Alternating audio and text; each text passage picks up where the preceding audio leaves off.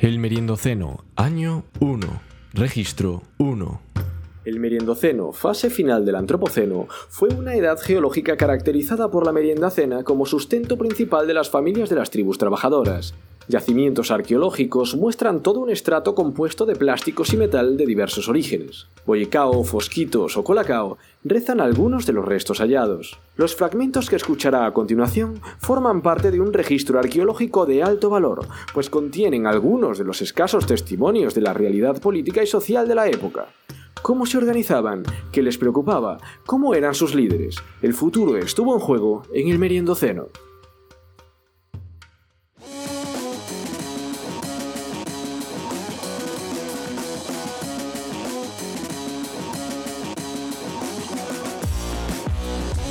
Bienvenida, persona que estás escuchando esto a El Meriendoceno. Empezamos hoy una temporada nueva, la temporada 1, y este es el primer episodio. Bueno, bueno. Contamos con David eh, Soto desde Bloomington. Buenas noches, David.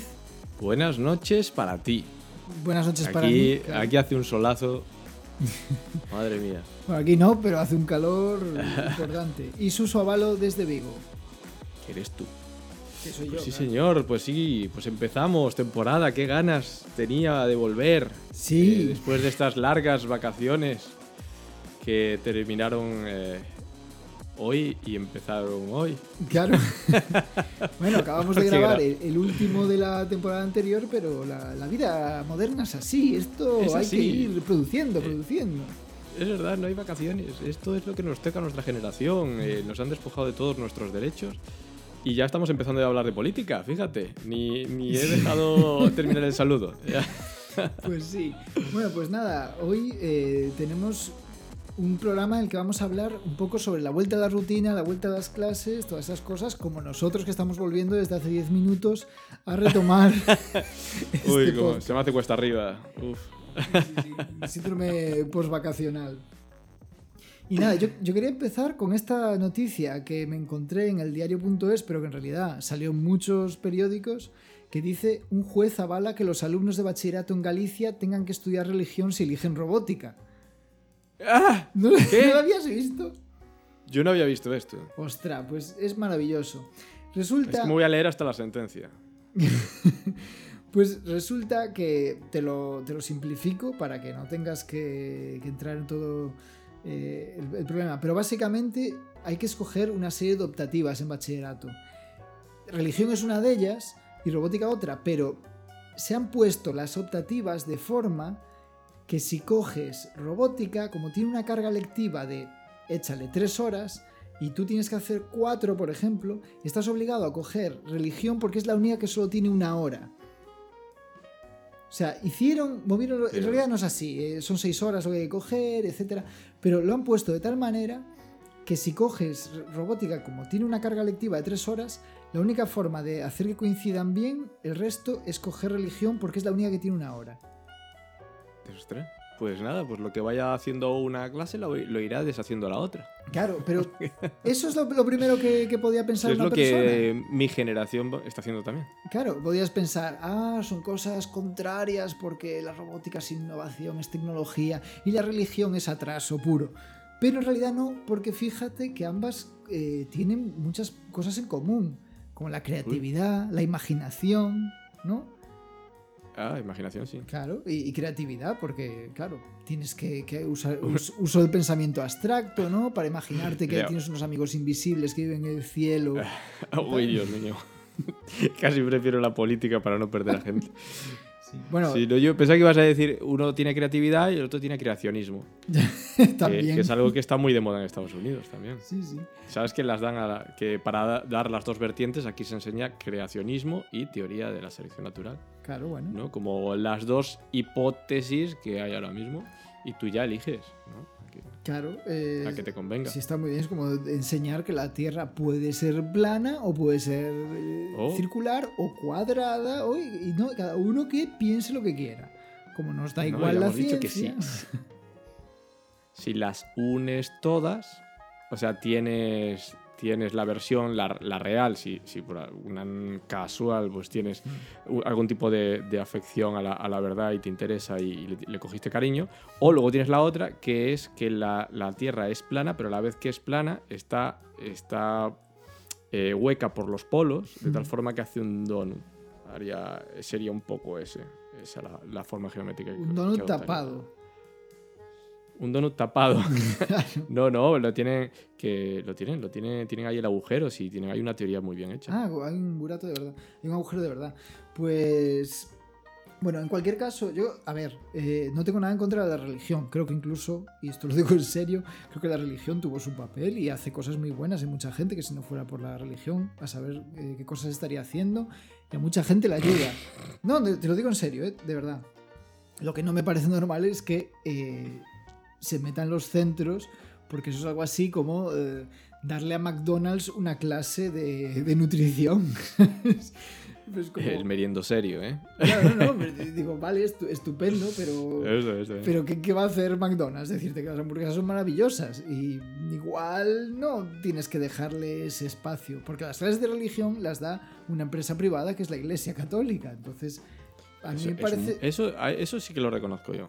Claro. Que en tanto que empresa, si al final, ahora en, en economía, si quieres hablar de verdad de cómo de buena es una empresa, no te fijas en los beneficios que tiene, sino que tienes que fijarte en la capacidad de adaptación que le permite perpetuarse en el largo plazo. Ajá. Y no hay empresa eh, más eh, exitosa que, que la Iglesia Católica. Desde luego. Increíble. El logo está en todas partes. en- Tienes todo. Bueno. Sí, sí. En cualquier caso, a mí me hizo gracia porque en esta noticia había comentarios que decían que decían, bueno, no, está bien, está bien que, que haya religión. ¿no? Gente que, era, que decía que era atea, pero que, que veía bien dar religión porque decía, a mí me sirvió para hacerme ateo. Porque si te dan religión en el cole le coges manía y así es una forma de crear ateos. Digo, hombre, a ver, está bien. Es que Pero entonces... en realidad sin religión no existe el ateísmo. claro. Claro, claro. Pero, hombre, decir que, que es bueno, que, que- que estás a favor de que lo pongan para que la gente no se salga de, de la doctrina. Mira, te van a decir, no, está bien, te van a decir estas mierdas cuando salgas de aquí, así que bueno, aquí las tienes primero. Eso puede ser. Pero sería algo parecido. Entonces, bueno, si seguimos con ese razonamiento, ¿por qué no una clase de drogas? Para que la gente, para que los niños le cojan manía, ¿no? Pero yo pienso que sí. una clase de drogas y, y con sí. prácticas, ¿no? Pues hacerte. Ah, con práctica está. Hacerte una raya, liarte un porro. Con prácticas. ¿no? E- e- ese- Ah, cómo usarla correctamente. Ese- ese ¿no? Claro, bueno, chaval- ese es el equivalente a la religión. Claro, eso. ese, ese chaval saliendo del examen, pues fastidiado, ¿no? Joder, cabrón, el profesor me, Ah, me me- me puso fatal. un viaje de setas y no, y no, lo, no lo había preparado, no lo estudié. O igual sí, en realidad no me acuerdo. Ah, yo no sé cuántos me dio pollo, tío. No sé. Prepare mal la papelina. y nada. Claro que también hay que reconocer que la religión, pues eh, está ahí. Bueno, por lo menos es una asignatura que sabes de qué va y sabes a qué atenerte. Porque ¿cuál es la, la otra opción? La alternativa a la religión. Esa clase que nadie sabe muy bien de qué va, que en realidad la gente, eh, hay, hay gente buf. que coge religión porque es muy religiosa, gente que coge alternativa porque está, es muy atea, y después la mayoría que dicen, ¿cuál es más fácil de aprobar? Y entonces se crea una guerra entre las dos asignaturas de a ver cuál te la pone más fácil para no perder adeptos y seguir eh, Ostras. cogiéndole gente al otro, ¿no? A mí me pasó eso, ¿eh? Bueno, para empezar, yo solo copié una vez en mi vida. Solo hice una chuleta una vez en mi vida. Era muy grande. La metí en el estuche y, y la saqué sin, pero sin ningún tipo de vergüenza, la saqué delante de la profesora.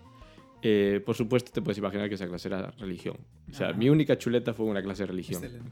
O sea, ese fue mi, primera, mi primer eh, posicionamiento político y de desobediencia civil eh, llevado hasta sus últimas Claro, a la consecuencias. profesora le dio igual porque dijo, ya se encargará Dios de juzgarlo. Ya, de ya te digo, eh, voy a poner yo a trabajar ahora. Era terrible. Esa profesora nos daba a la vez eh, historia y nos daba religión. Y las dos las daba con el mismo planteamiento, que era coger La el, Biblia.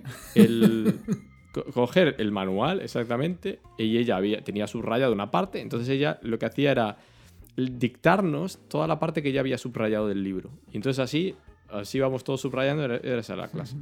Sí, yo creo que la calidad de mi educación dejaba bastante que, que desear. Ya, ya dije en el capítulo anterior que, que me pegaban.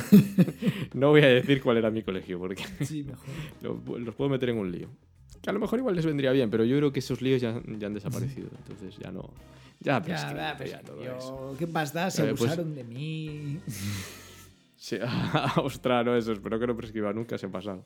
Pero en mi colegio no me consta que haya pasado nada de eso. De hecho, no, no podías. eh, o sea, a nuestros estudiantes no había manera de abusar sexualmente de ellos, porque todos te podían partir la cara. Fácil. Ah, caray.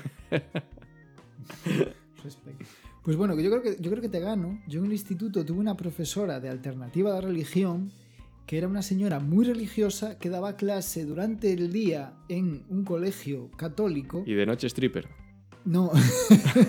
y por la tarde, o sea, por la mañana quería decir, y por la tarde venía a dar, eh, que yo sepa, solo daba esa, alternativa a la religión. Y, y claro, la señora le gustaba mucho la religión, entonces su alternativa al final era enseñarnos modales y en la mesa. En la mesa. de coger los tenedores, estas cosas. Qué, Era muy qué manera más torcida de, de entender la educación. Y, Pues sí. y la moral, madre mía. Pues esa era nuestra alternativa. No quiero saber cómo era la religión. Bueno, si la religión la daba un cura, te puedes imaginar. Ostras. Pero qué ha pasado. madre mía. Bueno, eh, espero que hayan mejorado las cosas de- desde los 80, ¿no? Sí. 80 y 90. Pero bueno. Sí, pues muy bien. Pues eh, yo lo que te traigo, ahora que llega pues, todo esto del nuevo curso y tal, pues llegarán los nuevos challenges, ¿no? O sea, hemos hablado ya de algunos, Sí, sí. eh, como aquel de hacer de vientre en una piscina, y no lo olvidemos, llevar el resultado en un Tupperware y tirárselo a tu profesor de secundaria, que yo traigo. Eh, no, eso no ha existido aún. Eso no, ¿cómo que no? Sí, que sí, chicos, que sí. No, pero si no Animaos. deseas, si ya ellos. ¿Qué pasa? ¿Tenéis miedo? Yo este, así- año, yo este año no voy a dar clase, me da igual, pero los compañeros, ¿sabes? Bueno, igual incluso me vendría bien unas cuantas bajas por depresión, a ver si subo en la lista de sustituciones. Pero.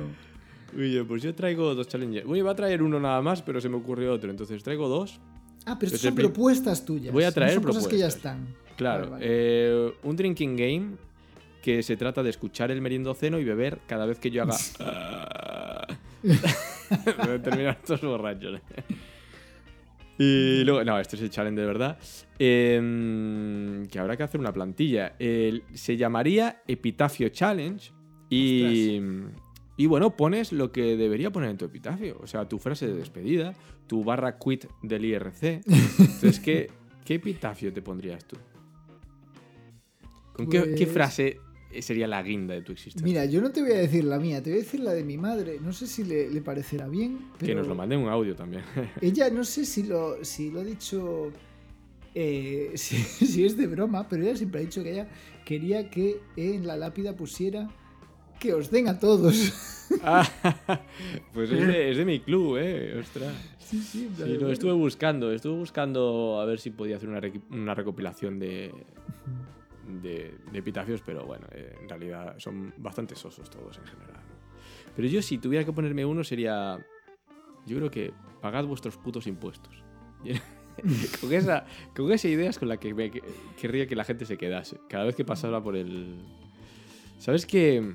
O, o también otro, eh, todo es culpa tuya. ¿Tú sabes por qué? Irte dejándola a alguien muy confundido pensando, ¿lo sabrá? ¿Sabrá lo, sabrá lo que.? No, yo yo en, en ese, en esa línea sí que me gustaría algo de tipo te lo dije o ves como al final tenía razón. ¿Ves? ¿Ves? ¿Ves? ¿Ves? Y ya. Yo creo que eso estaría bien. Ah, sí, sí hay uno, eh, creo que era de Miguel Miura, eh, que decía... em, ¿Cómo era? Te lo busco. Ya decía yo que ese médico era malo. O ya te decía yo que estaba enfermo, alguna cosa así. Sí, sí, sí, sí. Pues eh, en, un cementerio en Lugo entró, hay, hay uno que dice, aquí están os nosos osos agardando por los vosos.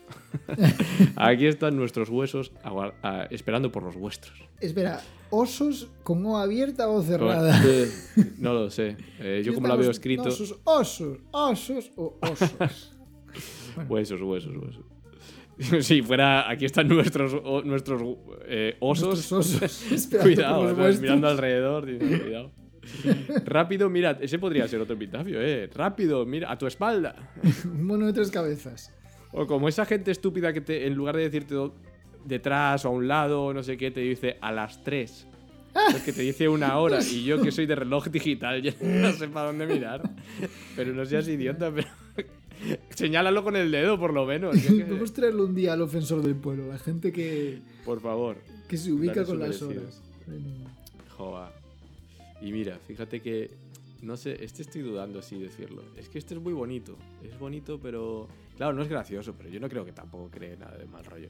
Pero este es uno que estaba en la almudena y obligaron a quitarlo. Y, y este era de una hija para su madre o su padre, no sé quién era porque hay varias versiones. Y el epitafio decía: Todo era una mierda menos tú. Ah, Eso es lo más bonito. Es lo más bonito. Y, y lo obligaron a quitarlo. Pero por, pero ¿por qué si es lo más bonito que va a haber nunca en un epitafio? Desde luego. porque decía Yo no entiendo a mierda. esta gente. Porque decía mierda, ya está, ¿sabes? Joder, eso a mí me parece precioso. Pues esto es lo que te traía con respecto a este epitafio. Que, que, bueno, piensa tú uno y luego lo subimos a redes. Ponemos nuestras lápidas ahí y la, y la subimos. Yo ya digo, ves, ves, me parece bien. ¿Ves? ¿Ves? me gusta mucho. Vale, vale, vamos con eso. Claro, lo que no sé si Mira lo ponerlo que has con interrogación o conseguido. no. Mira lo que has hecho. Muy bien. Pues yo traigo dentro de, bueno, además de, de que los niños vuelvan a clase, ahora pues también eh, los adultos volvemos un poco a la rutina en septiembre. Entonces yo traigo algunas cosas típicas de, de esta vuelta a la rutina, ¿no? De esta vuelta al trabajo, de septiembre, se acaban las vacaciones, se acaba el verano y hay muchas cosas que, que vuelven. Vuelven los fascículos, vuelve el gimnasio. Pensaba que ibas a decir vuelven los fascistas. pues es verdad. vuelven los fascistas, sí es, señor. es trending, es trending. Por fin. Y, Por fin. no, no, vuelven los fascículos, estas colecciones que yo ahora ya, además, ¿Ah, sí? día con lo, con lo digital, no, no entiendo. ¿Y qué lo ponen en la tele? ¿Los ponen o cómo? Sí, sí, sigue estando ahí en plan, pues no, no sé, de fascículos y tal. Vuelve el gimnasio, que es algo que, que de lo que hablaré pues otro día porque no, no me da tiempo. Y hoy traigo una cosa que es, bueno, mucha gente aprovecha para pues decir, voy a empezar eh, nuevos hábitos, hábitos más sanos, entre ellos la meditación. Entonces yo voy a contar la, la primera la primera toma de contacto que yo tuve con la meditación y con el mindfulness. Y fue a través de un curso que hacía online donde pues había un señor que hacía unas meditaciones guiadas muy chulas. Yo recomiendo a todo el mundo que haga un poquito de meditación y de mindfulness, viene maravilloso y sienta muy bien. Pero ¿qué pasa? Que si eres eh, un poco tonto como yo, pues, pues puedes tener problemas como tuve yo. Entonces, ¿qué pasa? Empiezo eh, el primer día de meditación, creo que era un ejercicio solo pues de respiraciones, ¿no? Atiende a la respiración, cómo coges aire, cómo sueltas, tal, y bueno, muy bien todo. Segundo día, empieza la, la meditación guiada y el tío que era catalán dice, calma y serenidad. Entonces, claro, yo que soy muy tonto, pero me hace mucha gracia. Entonces yo estaba allí, pues to- todo zen, metido en mi rollo y de repente, serenidad. Y yo, entonces me, me reí. Pero es que sigue y dice, bueno, pues primero unas respiraciones, una relajación, no sé qué. Y dice, ahora imagina todo esto con una voz así muy, muy tal, muy tenue. Dice, imagina un bello paisaje. Imagínate que vas caminando por él. Entonces yo eh, hacía pocos días había estado pues con mi amigo Carlos eh, en una casa que tiene allí en Pantín. Pantín es un pueblo en el norte de Galicia, maravilloso, donde hay pues unas playas estupendas y al lado de la playa pues tienes eh, acantilados, un poco de montaña y es, es maravilloso. Entonces yo me imaginé, Pues sí, es verdad que yo estaba ahí. claro, yo me bonito. imaginé caminando por aquella playa de Pantín y, y disfrutando ¿no? ese paseo. Y entonces dice, imagina un bello paisaje, imagina que vas eh, andando por él, siente tus pies acariciando la hierba fresca y digo, uy, uy, la hierba, bueno, a ver, vale, puedo imaginar que me voy a ir un poquito hacia la orilla y que voy a sentir no la hierba fresca, pero la arena mojada, que también pues es muy placentero, ¿no? Y voy a, a disfrutar de este momento de meditación y mindfulness. Disfruta del silencio que reina. Y bueno, yo estaba oyendo alguna gaviota, pero vale, bueno, no, no pasa nada. Que se callen las gaviotas. Silencio, bueno, hay un poco de, de ruido de- del mar, pero- Y de repente, dime, dime. Es que el tío este, claro, primero te dice, eh, imagínate algún lugar ahí y tal, y luego, claro, te lo está deshaciendo todo. Claro, efectivamente. Entonces, cojo y, y- yo sigo, digo, yo sigo, digo, no pasa nada. Yo voy eh, cambiando hasta que, ¿no? Eh, me voy adaptando, ¿no? Él me dijo un bello paisaje, yo voy por aquí, por Pantín. Y dice, entonces de repente eh, sigues caminando y, y descubres un lago. Digo, bueno, pues un lago no, pero tengo el mar, el mar, ¿no? Una masa de agua, pues me valdrá. Y dice, y de repente te sorprendes al ver sus aguas tan calmadas. Digo, vamos a ver, Vete a la mierda. vamos a ver, claro. Vete ya por ahí. En, en Pantín tiene lugar la Pantín Classic, que es una competición eh, internacional de surf. O sea, aguas calmadas. no exactamente. Pero digo, bueno, igual, hay menos olas hoy, lo que sea. Dice, total, que tienes que, si tienes algún pensamiento, coges una piedra, la tiras al lago y ves como las ondas se van deshaciendo. Digo, mira, imposible, no, eso, no puedo tirar una roca al mar y, que, y ver las ondas como tal. Digo, entonces me enfadé, me enfadé. Si querías que fuera a la montaña, ¿por qué no me lo dijiste desde el principio? Mira, vamos a la montaña. Imagínate un bello cual. paisaje de montaña. Claro. Yo creo yo que no costaba Claro. tanto decirlo. Me Claro. dices un bello paisaje, yo me voy a donde a mí me apetece. En fin, total. Que ya yo con esto, bueno, con todo, pues nada, seguí haciendo mi- mis meditaciones y ahora pues intento hacerlo de, de vez en cuando. No lo hago todo lo que me gustaría, pero bueno, el otro día estaba retomando, ¿no? Como decimos, con esto de que empieza otra vez la vuelta a la rutina. Y me encontré, me encontré lo siguiente. Una meditación que te voy a poner para que veas. Es una meditación en teoría para alcanzar tu mejor yo, tu mejor versión, no sé qué, todo es este, estos mejor yo. rollos. Pues Mejor yo. Ahí va. Este es un momento dedicado a ti, que vives corriendo de un lado a otro. A ti, que siempre estás preocupado por tu trabajo, por el dinero, por las cuentas que debes pagar, por tu pareja, por tus padres, por tus hijos. A ti, que estás lleno de miedos y de inseguridades, A ti. Mierda de vida. que te sientes inferior a los demás, Joder. crees que no vales nada, que no sirves para nada. Oh, por favor. A ti que estás controlado por el mundo exterior y que te has Dios mío. olvidado de quién eres realmente. ¿Pero dónde vive esa persona? ¿Quién eres? Bueno, pues esto es como empieza. Pero por favor, esa es la, la importancia de- del estado de bienestar para que le ayude a esta persona. No necesita meditación, necesita todo un sistema de garantías eh, sociales que le ayude a salir adelante. Ostras, pero esa persona está en la mierda más absoluta. Pero ¿cómo puede ser que empieces una meditación que es a ti, que estás preocupado por el dinero, por tu pareja, por tus hijos, porque la gente te hace de Claro. menos, porque te crees una, eh, que eres inferior, porque te controla el Muchas mundo? gracias. Jo, Estoy mucho más relajado ahora, gracias. Ostras, sí. macho. Eh, Yo estaba contento antes de empezar esa meditación. Y en ese, bueno, en ese momento me dio la risa, claro, pero, pero si me llego a meter un poco en el papel, me hunde en la miseria ese tío. Es que por, por su gestión, aunque no vinieras con esos pensamientos, de alguna manera te hace replantearte si efectivamente eh, no sirves Claro. para nada. si tienes problemas con tus hijos. O si tienes Claro. hijos.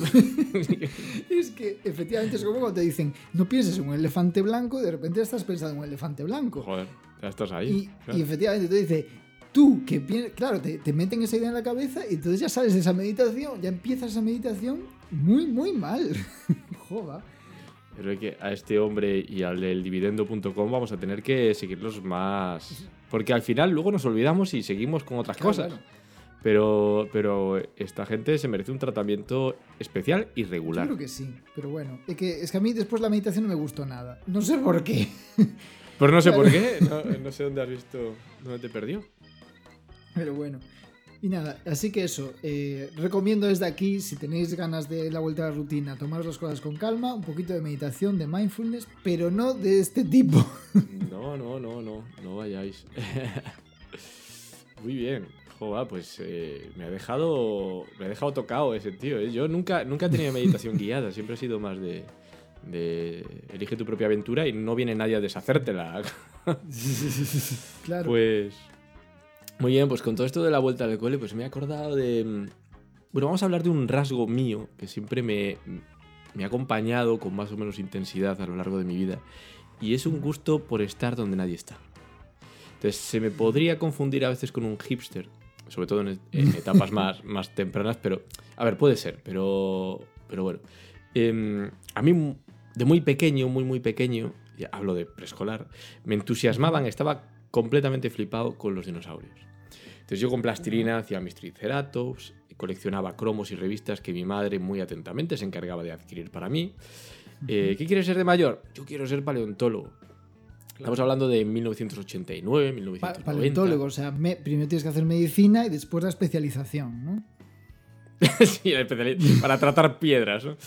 Entonces estamos hablando del 89, 90, 1991, 92. Mm. Pero ¿qué pasa en 1993?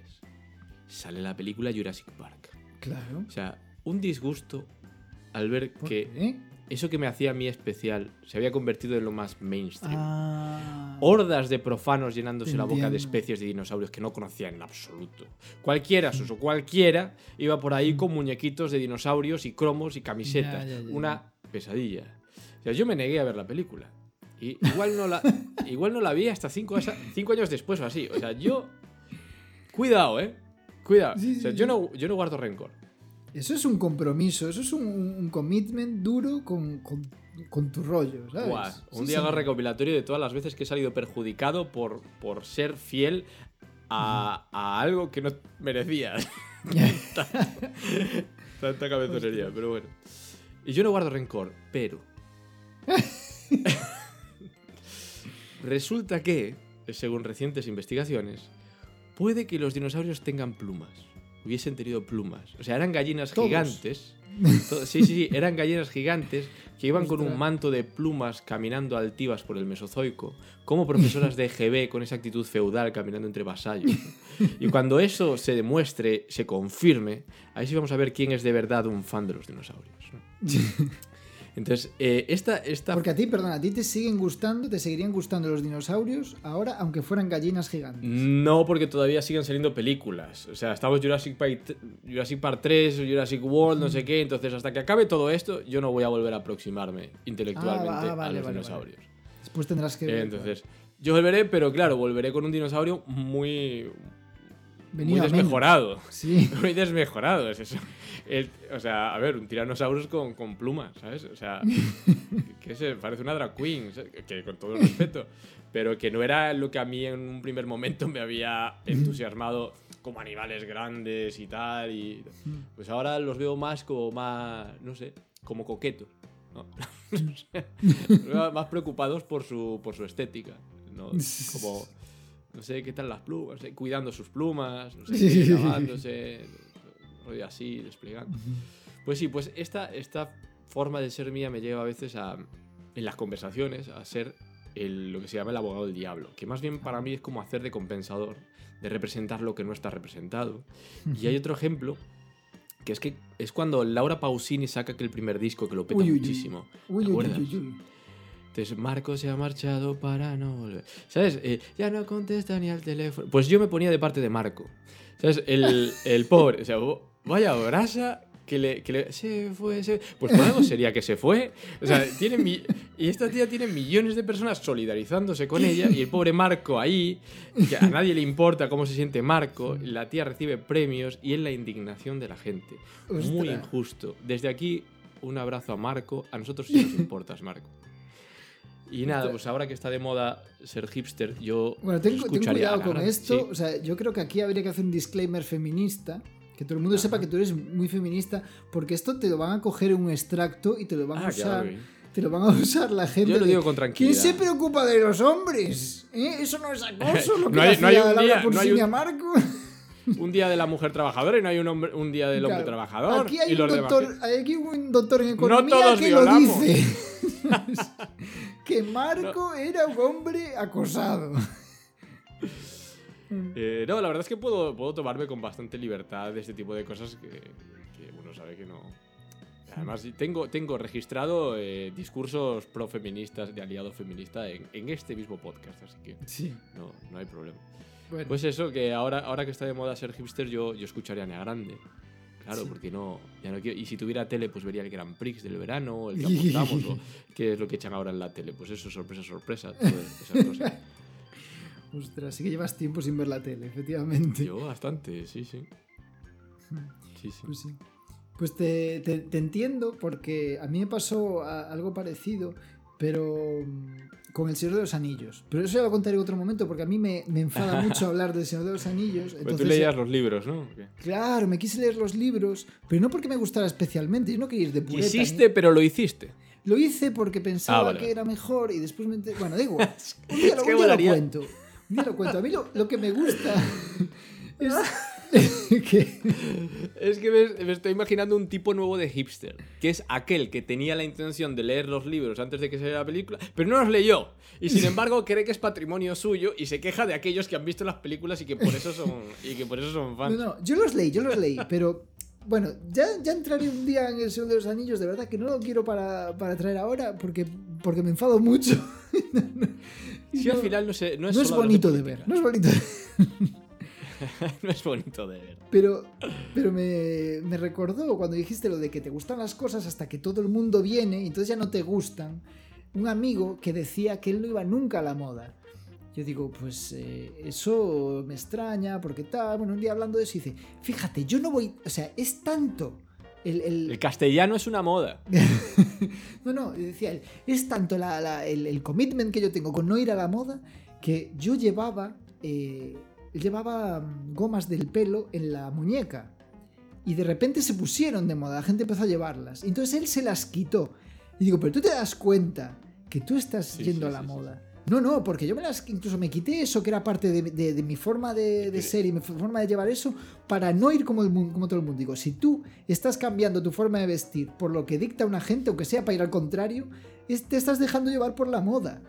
Estás yendo a la moda, o sea, al contrario de la moda, pero hay alguien dictando qué es lo que, lo que debes Claro, hacer. es que ese hombre está pendiente de las últimas tendencias. Claro, para poder ir en, eh, en Para poder dirección ir en contra. contraria, eso es cierto, pero está, está poniendo su vida al servicio de una tontería de, de tal, ¿no? Sí, sí. Sí, sí. Bueno, hace- todas esta- estas actitudes hay que, hay que revisarlas. Sí, sí. A ver, yo podía ser un hipster de niño, pero con 40 años. No puedes seguir con esa actitud. algo, habrá, algo habrá que merezca la pena ser, ser escuchado y que lo escuche todo el mundo. pues sí. Ah, no se me ocurre nada, pero. bueno, pues yo creo que podemos dejarlo aquí para este primero que ya nos quedó un poquillo largo y Ah, sí. sí, ya pasamos de media hora. Uy, uy. 33 minutos. Uy, nos hemos sobrado, ¿eh? Estamos dando aquí contenido gratis, Sí, ¿eh? sí, sí, es que bueno, es el primero. No como el otro. Claro, y el primero hay que hacerlo un poco así para que, para que la gente enganche. El primero es gratis. El primero le das más y después serán de 20 minutos, justitos. No creo que eso pase. Efectivamente. Bueno, Muy bien. pues nada, lo dejamos aquí entonces. Hasta el próximo programa. Venga. Venga, un abrazo. Chao.